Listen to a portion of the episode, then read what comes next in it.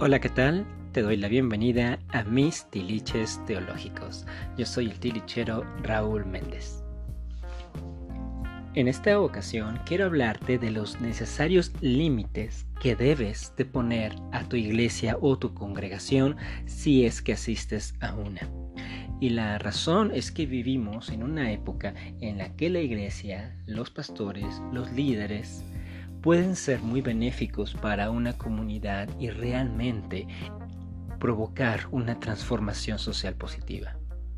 Sin embargo, también hay casos en los que estos líderes o estas iglesias pueden representar un foco de manipulación o de abuso. De hecho, en esta misma semana, el día de hoy, 12 de febrero, se encontró que al menos 700 personas fueron abusadas sexualmente en iglesias de Texas y algunos otros estados de la Unión Americana por parte de pastores y líderes bautistas. Este tipo de casos no son privativos de la Iglesia Católica.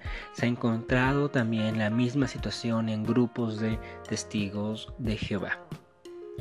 Definitivamente este es un mal institucional, porque también se encuentran muchos casos de abuso sexual en universidades, en dependencias de gobierno, en ambientes de trabajo. La solución no es eliminar a las instituciones, eliminar a los organismos, ni eliminar los centros de trabajo, los centros de estudio, ni los centros eclesiásticos. Esto tiene que ver con la forma en la que nos relacionamos con los demás y los límites que establecemos al momento de ir a trabajar, ir a estudiar o congregarte en una iglesia. Es muy importante que estés muy alerta ante los signos de manipulación, de chantaje o de abuso que se puedan ejercer en tu contra en cualquier espacio.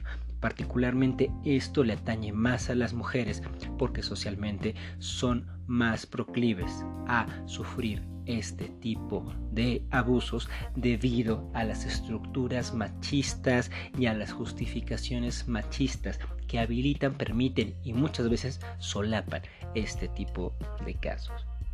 En el caso de la iglesia, también tienes que poner mucha atención. Sin duda, hace muchísima falta hablar sobre cuidados y protección específica hacia las mujeres en la iglesia.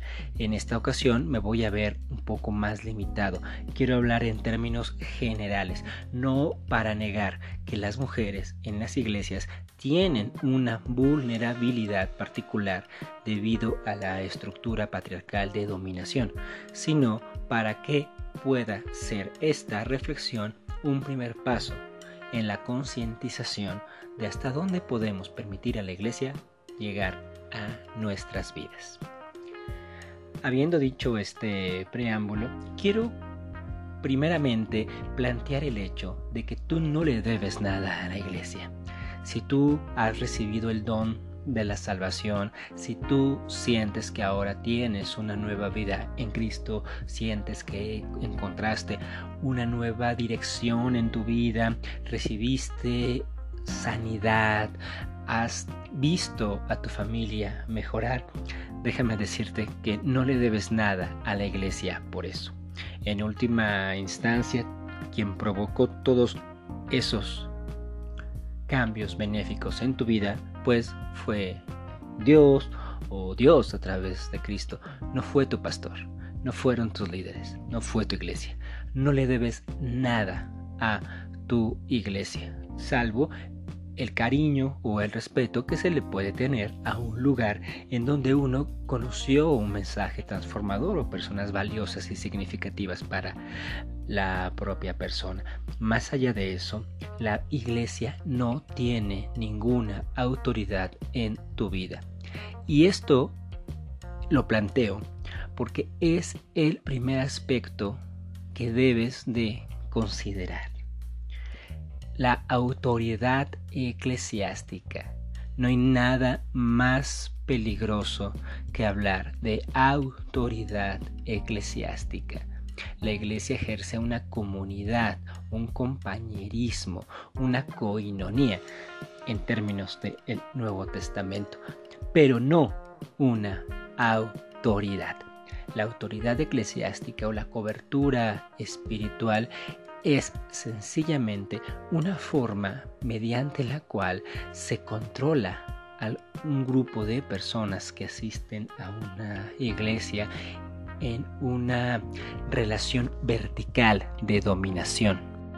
Esto tampoco representa un orden como tal. ¿Por qué? Porque una iglesia tiene que realizar todas sus actividades a partir de la voluntad de las personas, no a partir de la coerción de las personas.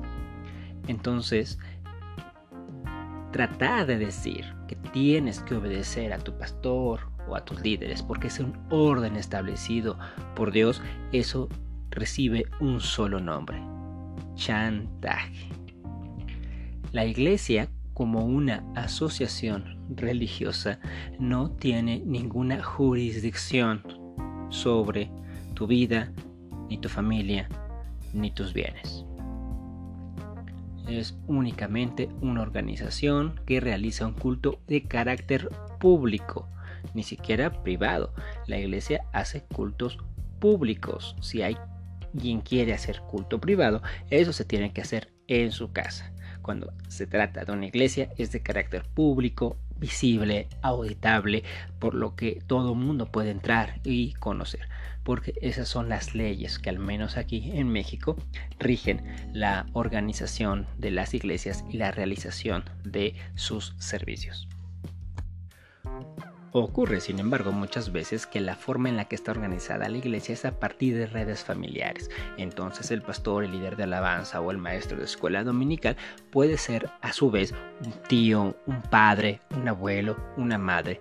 Y eso representa una traducción o trasladar una relación familiar dentro de un contexto eclesiástico y eso es muy peligroso. Personalmente considero que las iglesias familiares son muy peligrosas y no habría que buscar perpetuarlas. Si puedes encontrar una iglesia donde no haya miembros de tu familia, considero es lo más saludable.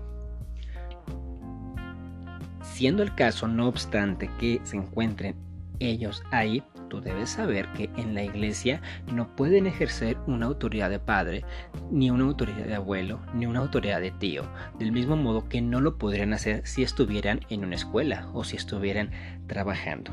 Se tiene que conducir de forma apropiada al espacio en el cual se encuentran. Y en este caso es la iglesia. No puedes trasladar la autoridad de tu casa a la iglesia ni tratar de justificar acciones, decisiones o tratar de resolver conflictos domésticos utilizando un púlpito, utilizando una clase de escuela dominical o incluso utilizando oraciones. Eso sencillamente no es ético, no es correcto. Y finalmente, en esta breve cápsula, lo que quiero señalar es que la iglesia independientemente que sea tu familia o que no sean tus familiares, los que se encuentren ahí, no tienen ningún derecho de intervenir sobre tus decisiones personales y tus decisiones privadas. Es muy frecuente el día de hoy que los pastores estoquen a los jóvenes de sus iglesias en redes sociales, principalmente Facebook o Instagram, y a partir de allí ejerzan una vigilancia, ejerzan una disciplina es muy frecuente que los pastores, los líderes juveniles, indaguen, cuestionen a los jóvenes sobre qué es lo que estuvieron haciendo en la semana y a partir de eso condicionar la participación en la Cena del Señor, Eucaristía o Santa Cena. Eso no tiene ningún tipo de sustento y está atentando contra tu salud espiritual y contra tu salud mental. Tú no tienes por qué vivir tu vida a partir de las ideas o a veces prejuicios de alguien más y alguien que ni siquiera pudiera llegar a ser de tu familia. un líder de alabanza, un pastor, un líder juvenil, no deben de tener injerencia en lo que haces. Por supuesto que a nivel fraterno, a nivel de amistad, pueden darte consejos pueden darte recomendaciones, pueden apoyarte e incluso si es muy grande la amistad, puedes llevar una relación tal cual se llevaría entre amigos. Sin embargo, ellos no pueden ostentar la representación de Dios para tratar de sancionar tu conducta. Eso no tienes por qué permitirlo. Si tomas o no tomas, si tienes o no relaciones sexuales, si haces o no lo que se te dice en la iglesia como recomendación que hagas, no tienen ni siquiera por qué saberlo tus líderes espirituales. Tú solamente puedes compartir lo que te sea cómodo compartir y hasta donde tú quieras informar. Sin embargo, tus padres probablemente sí estén preocupados por todas las cosas que tú hacen y si no tienen una buena relación, probablemente utilicen al líder de alabanza, al líder de jóvenes o al pastor para tratar de darte algún consejo o de regular tu conducta. Si tú notas esto, si tú notas que tu papá está hablando o tu mamá está hablando a través de tu pastor o de tu líder, habla con tu mamá, habla con tu papá, acércate a ellos. Es lo mejor.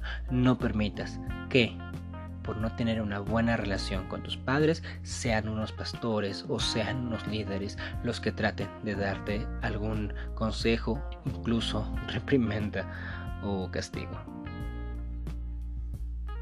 Y finalmente, la iglesia no tiene por qué interferir en tus relaciones amorosas.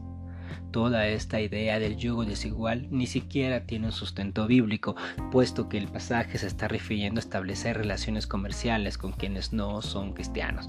A eso se refiere el famosísimo pasaje que se encuentra en Corintio. No tiene que ver eh, en un contexto conyugal, aunque la palabra es tramposa porque conyugal suena a yugo, pero en el pasaje no tiene nada que ver, porque responde a una situación específica que se vivía en la ciudad de Corinto. Y por eso se desaconseja el yugo desigual con los incrédulos, pero a nivel comercial. Así es que si tú trabajas con alguien que no es cristiano, ya estás allí en yugo desigual. No permitas que la iglesia sea el norte de tu corazón. Si tú quieres amar a alguien, si tú quieres tener un noviazgo o incluso casarte con alguien con quien tú desees, sea de tu mismo sexo o no sea de tu mismo sexo, sea cristiano o no sea cristiano, eso lo decides tú y la otra persona y ya suficientes intervenciones tendrás de parte de ambas familias, de ustedes dos, como para que además metan a la iglesia como uno más de los problemas que pueden llegar a afrontar. Las comunidades de fe, las iglesias, pueden ser lugares verdaderamente maravillosos donde estableces lazos de amistad y puedes incluso escuchar mensajes, algunos de ellos ciertamente muy positivos. Pero eso va a depender que no le permitas a tu iglesia transgredir los límites de tu decisión, los límites de tu familia, los límites de tu intimidad y de tu privacidad. Mantén a raya a cualquier líder religioso que intente invadir tu espacio personal, ya sea a nivel emocional o también de carácter físico. No por estar en la iglesia tienes que bajar la guardia de tu protección. Siempre tienes que estar muy alerta ante lo que pasa y ante la forma en la que las demás personas se encuentran tratándote. Por favor, quiérete, por favor, cuídate, por favor, ponle límites a tu iglesia. Muchas gracias por escuchar el tiliche de esta ocasión. Espero que te sea de utilidad o que le pueda ser de utilidad a alguien que tú conoces. Si tienes algún comentario de estos tiliches que estás escuchando, puedes buscarnos como arroba teotiliches en Facebook y allí me puedes dejar un mensaje o un comentario. Muchas gracias y hasta la próxima.